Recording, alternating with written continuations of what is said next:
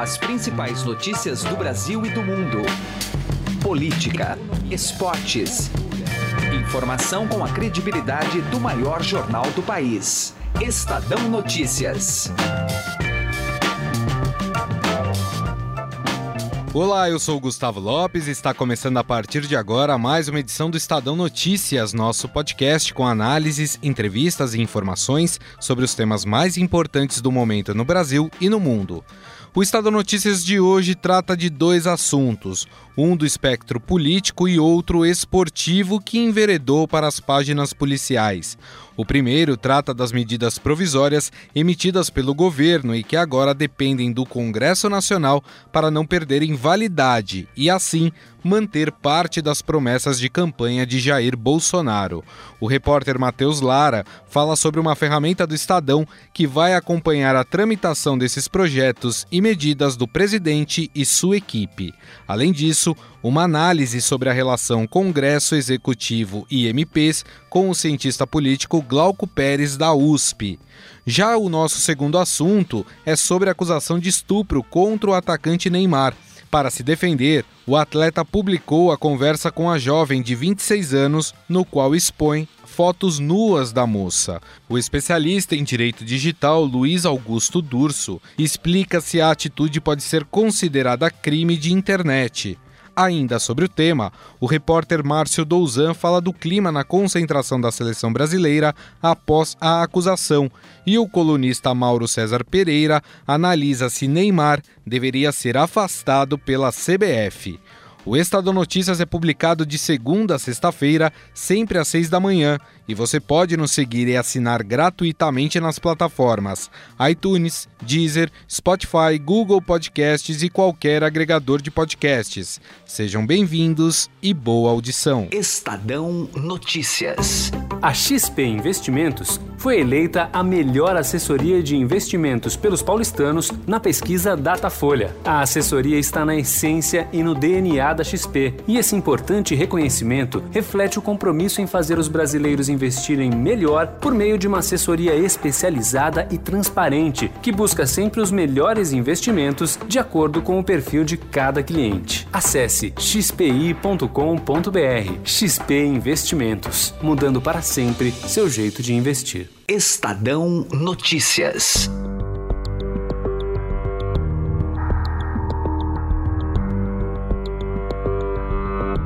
Jair Bolsonaro tem usado as medidas provisórias para implantar promessas de campanha, como alteração no Código Florestal, redução de ministérios e fiscalização nos benefícios do INSS para evitar fraudes. As MPs são instrumentos com força de lei adotado pela presidência em casos de relevância e urgência. Elas produzem efeitos imediatos, mas dependem de aprovação do Congresso para transformação definitiva em lei. Apesar da quantidade de MPs, 14 no total, o capitão é o que menos conseguiu aprovar essas medidas junto aos parlamentares nos primeiros cinco meses de mandato desde 2003. Esse levantamento foi realizado pelo Departamento Intersindical de Assessoria Parlamentar, feito a pedido do Estadão. Uma das medidas aprovadas é a que reduziu de 29 para 22 o número de ministérios, mas retirou o COAF do Ministério da Justiça. A nossa minha bancada, o PSL, é uma bancada de parlamentares bastante novos. É, alguns ainda acham que tem que ganhar todas, não dá, a gente vai ter que não é que vai, a gente vai perder uma votação sem problema nenhum. E quem tiver mais voto leva. Agora nossa bancada não vai atrapalhar votações no que depender de mim. O Estadão, inclusive, lançou em seu portal o Monitor Bolsonaro para acompanhar o andamento dos projetos e medidas do governo, como explica o repórter Matheus Lara. Cada projeto, cada é, proposta de governo e que envolve o Congresso, às vezes tem até caminhos diferentes para que elas possam ser concretizadas, né? E, e, pensando nessa complexidade, justamente de como as coisas funcionam, em Brasília principalmente, né? É, a gente criou essa ferramenta chamada Monitor Bolsonaro, né? Que está no ar desde o fim de semana aí no, no site do Estadão.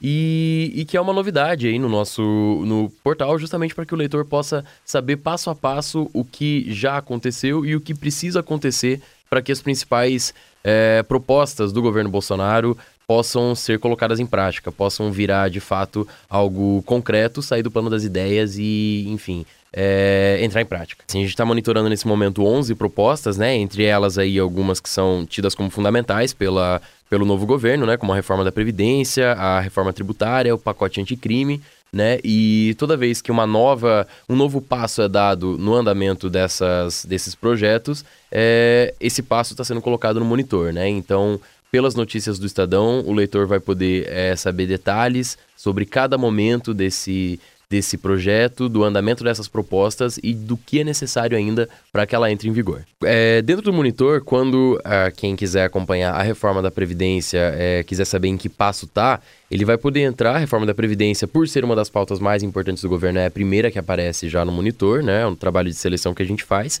E, enfim, a pessoa clica no, na reforma da Previdência e lá aparecem os pontinhos referentes a cada é, passo que essa proposta que essa proposta precisa para é, entrar em vigor, né? A primeira foi a apresentação do projeto, então a gente relembra todo aquele momento da ida do Bolsonaro ao Congresso para entregar é, a proposta de reforma da Previdência. É, o momento seguinte foi a CCJ da Câmara, também a gente relembra toda aquela polêmica que teve, aquela discussão difícil que foi para o governo. E, enfim, depois de 62 dias, a, a, a CCJ deu o sinal verde para que essa proposta avançasse, né? É, o momento agora é que a proposta está sendo discutida na formação da comissão especial, lembrando que a reforma da Previdência ela é uma PEC, por isso ela precisa passar pela é, comissão especial, né? E depois disso, se aprovada na comissão especial, ela recebe um parecer e aí vai para votação no plenário da Câmara, né? Em primeiro turno. E, enfim, depois disso, tem mais um turno de votação no plenário da Câmara e aí ela segue para o Senado. Ou seja, todo esse passo a passo a gente vai acompanhando dia a dia é, no Monitor Bolsonaro, que está disponível, voltando a destacar, no site do Estadão. Mas afinal, Bolsonaro tem usado muito deste recurso para colocar em prática promessas de campanha? Para o cientista político da USP, Glauco Pérez, a emissão de MPs é normal entre os presidentes. O que modifica entre um e outro é a forma como se negocia com o Congresso. Isso é bastante comum. É, é, um instrumento que o, que o executivo tem à disposição para fazer valer a sua agenda, né?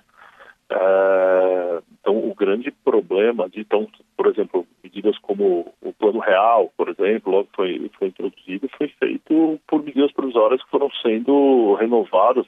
A legislação de medida provisória também é uma legislação que mudou bastante ao longo do tempo, mas era, mas era um instrumento de, de, de que faz com que o, o, o presidente no Brasil tenha poderes legislativos, como a gente fala, né? Ele tem um poder de fazer lei. Então ele faz uma medida provisória, ela tem força de lei durante um período de tempo, enfim, a, a, uma regra que, como eu disse, se alterou, mas é bastante comum. O que é problemático, na verdade, não é o uso da medida provisória, mas é a, a falta de um acordo com o legislativo para que depois aprove essa medida provisória, né? transforme-a em lei. Então, como eu estou dizendo, essa, essa, essa teve uma época em que a medida provisória podia ser renovada indefinidamente pelo presidente.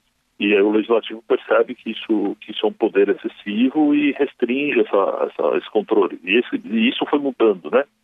Certo. Então, o, o presidente passa a depender, e agora, tal, e agora tal como está a legislação, ele passa a depender de uma maioria no Congresso que a aprove, né? Assim, de, de formar um grupo de parlamentares ali que sustente, quer dizer, só fazer medida provisória não resolve. Esse é um instrumento à disposição, mas o que nos percebe é que não dá para fazer só isso e achar que por ter feito uma medida provisória está resolvido o assunto. Você faz a medida provisória e depois o legislativo tem que votar. E aí você depende de ter votos suficientes, né? Ele não passa a governar sozinho através de medida provisória. Atualmente ele não consegue fazer isso. Né? A questão toda é que não pode não se pode negligenciar a capacidade do legislativo em, em participar da, das decisões é, de governo no Brasil, né? É, ele faz parte, eles têm mandato para isso e, e, vai ser mais grave ou menos grave dependendo da matéria, dependendo de que direção o executivo está querendo tomar. Várias vezes o legislativo está ali de fato para barrar propostas do executivo não só porque elas não fazem sentido, mas porque o legislativo também tem interesses legítimos é, nos temas que são tocados pelo, pelo, pelo presidente, né? Estadão Notícias. Não é fácil ser Neymar, é difícil ser Neymar. A frase que acabamos de ouvir foi dita pelo coordenador técnico da seleção brasileira Edu Gaspar após a eliminação do Brasil na Copa da Rússia em 2018. O jogador do Paris Saint-Germain enfrenta a acusação mais séria de sua carreira: estupro. Uma jovem de 26 anos alega ter sido convidada pelo atacante para uma estadia na França e forçada a ter relações sexuais com o atleta.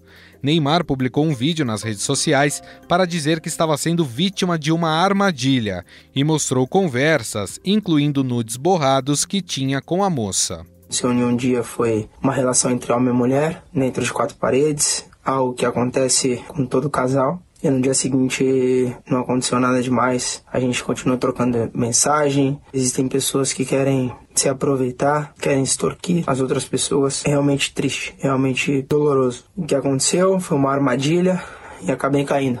Por causa dessa atitude, Neymar foi intimado a depor na Delegacia de Repressão a Crimes de Informática do Rio de Janeiro para prestar esclarecimentos sobre a divulgação das conversas. O pai do atacante saiu em defesa do filho e disse que prefere um crime de internet a um crime de estupro. Imagina você deixar uma acusação dessa e você ver seu filho ser chamado de, de estuprador. Por isso a decisão nossa de naquele momento era de que o Neymar se expusesse. Eu prefiro um crime de, de internet do que um crime de estupro. Mas o que diz a lei? Neymar pode ser acusado de crime virtual por ter exposto o diálogo e as fotos da jovem que o acusa de estupro? Para o professor de Direito Virtual Luiz Augusto Durso, da forma como foi feito, Neymar não poderia responder criminalmente pelo caso nós entendemos que não há crime pelo seguinte: o Neymar postou é, essas fotos desfocadas. É, então ele preservou a questão da nudez, não teria então foto de nudez. Outra análise é em relação ao dolo. Tá? É, é como ele posta um vídeo para se defender, fica claro que não há dolo em divulgar foto de nudez é, desta menina, e sim apenas de esclarecer os fatos afastando o dolo, como este crime é, não caberia modalidade culposa para aquelas poucas fotos que aparentemente não estão totalmente cobertas, é, ele não responderia pelo crime de vazamento de foto de nudez de terceiro. O fato dele ter divulgado uma conversa sem o consentimento da outra parte, isso também não caracteriza um crime? Bom, né, como ele é interlocutor, não caberia a questão da interceptação, porque ele participa da conversa e usa essa conversa para esclarecer uma imputação criminal. Então, como é, uma, ele demonstra, ele publica esta conversa apenas para esclarecer os fatos, é, analisamos que é, neste momento não há crime pela divulgação desta conversa na íntegra. Caso Neymar é, divulgasse as fotos de nudez desta garota para seus amigos ou em suas redes sociais, sem tratar as fotos, sem desfocar as fotos, aí sim é, poderia se entender o crime de vazamento de, de nudez, de fotos de nudez de terceiro. Já no âmbito do caso de estupro, o advogado do jogador afirmou que ele vai se apresentar voluntariamente para esclarecer os fatos, mas ainda não há uma data para que o depoimento aconteça. Neste momento, Neymar está concentrado com a seleção brasileira em Teresópolis, no Rio de Janeiro, onde a equipe se prepara para a disputa da Copa América.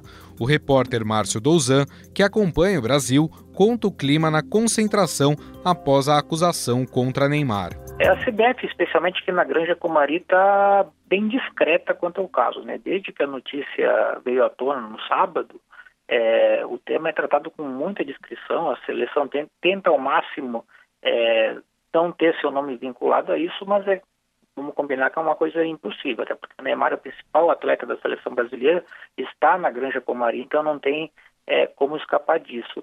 É, a primeira movimentação mais aberta da CBF foi dada na segunda-feira, né? O Tite ele tinha entrevista coletiva marcada para essa terça, mas foi antecipada para segunda.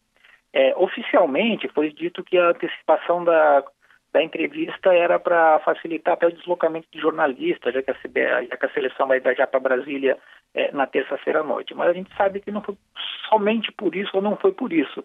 Acho que a intenção da CBF foi justamente é, se, se, posicionar um pouco e também talvez tirar um pouco é, do foco é, desse assunto, porque se fosse esperar o Tite dar uma entrevista só na terça-feira, é, com certeza se falar mais ainda que a seleção é, estava é, se mantendo em silêncio.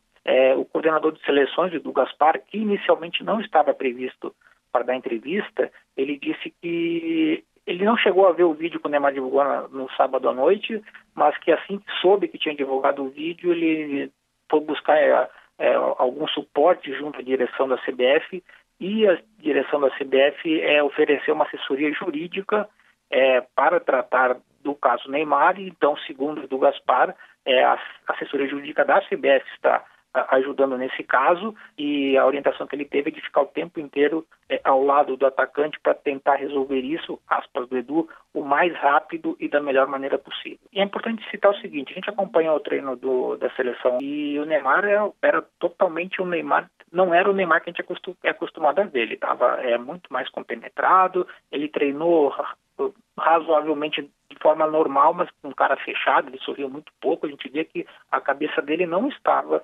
definitivamente no treino. Isso a gente pode perceber. É, o Tite diz que a função dele, Tite, é com a seleção brasileira, que o foco dele é a seleção brasileira, e ele diz que o, a intenção é não deixar o, que o clima ruim em torno de Neymar afete todo o grupo. Agora, é, vamos combinar que é uma acusação muito grave que recai sobre o Neymar, é a acusação de estupro, além dessa outra investigação. A seleção ficou, vai ficar cerca de três semanas concentrar até a estreia da, da Copa América e tirar o foco do, do Neymar do campo para levar para um crime muito pesado, com certeza é, tira toda a, a, atenção do jogador na competição. Não dá para dizer que o Neymar está concentrado para a Copa América hoje. Não dá. O, Neymar, o assunto do Neymar hoje é outro. É, então, sim, há essa preocupação. É, não foi levantado ainda oficialmente hipótese de afastar o jogador, de dar talvez uma licença para ele resolver seus problemas e depois voltar, não foi comentado isso.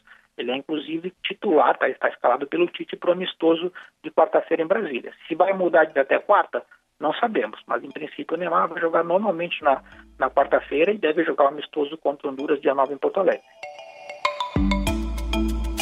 E qual deve ser a atitude da CBF diante do caso? Para o colunista do Estadão Mauro César Pereira, a entidade deveria afastar Neymar da Copa América. Eu acho que a seleção brasileira ela criou uma dependência perigosa com relação ao Neymar. É uma estranha dependência, porque é, por mais que ele seja o melhor jogador brasileiro da atualidade, né, o futebol brasileiro já conseguiu até ganhar uma Copa do Mundo sem um Pelé em 1962, quando Garrincha virou protagonista e Amarildo substituiu o camisa 10. Acho que o Neymar ele tem óbvia importância para a seleção brasileira, mas o Brasil teria condições de ter uma equipe competitiva sem ele na Copa América, ainda mais jogando no Brasil. É, pelos, é, pelo momento que ele viveu na Copa do Mundo, pelo problema que teve agora nessa Copa da França, quando acabou agredindo um torcedor, é, antes mesmo desse último embrólio, eu acho que a CBF deveria ter deixado o Neymar de fora e tentado até não dar tanta importância à eventual conquista da Copa América, isso não vai mudar os rumos do futebol brasileiro da seleção do país. E sim é, priorizar uma renovação que não está acontecendo, são muitos convocados veteranos, com o intuito evidente do Tite de ganhar para sobreviver no cargo. É, e poderíamos ter uma seleção aí se renovando com uma mescla de jogadores experientes, alguns mais jovens, numa escala maior do que essa que acontece. É, e até fazendo um teste para ver como a seleção sairia sem o Neymar, para que ele pudesse frear a cabeça também, resolver seus problemas, e acaba aparecendo mais um, né, mais um problema. Mas agora é tarde, vai cortar o jogador, seria mais ou menos como, como abandoná-lo num momento difícil, aí também não é legal. É, eu acho que ele não deveria ter sido chamado antes. Agora a seleção brasileira vai ter que ficar com o Neymar, apoiar o Neymar, até que ele prove ou não a sua inocência. Aí é um problema na justiça dele com essa, essa moça com qual ele se envolveu e agora está é, é, tá, né, envolvido, aí, enfiado em mais um problema com repercussão mundial, que realmente é muito complicado, porque um, um problema como esse, para qualquer cidadão, é um negócio pesado, não é simples, é uma acusação muito grave. Quando você é um personagem mundialmente conhecido e que tem é, é, seus atos geram repercussão internacional, mundial, o problema é multiplicado várias vezes, né? Não é mole. Estadão Notícias.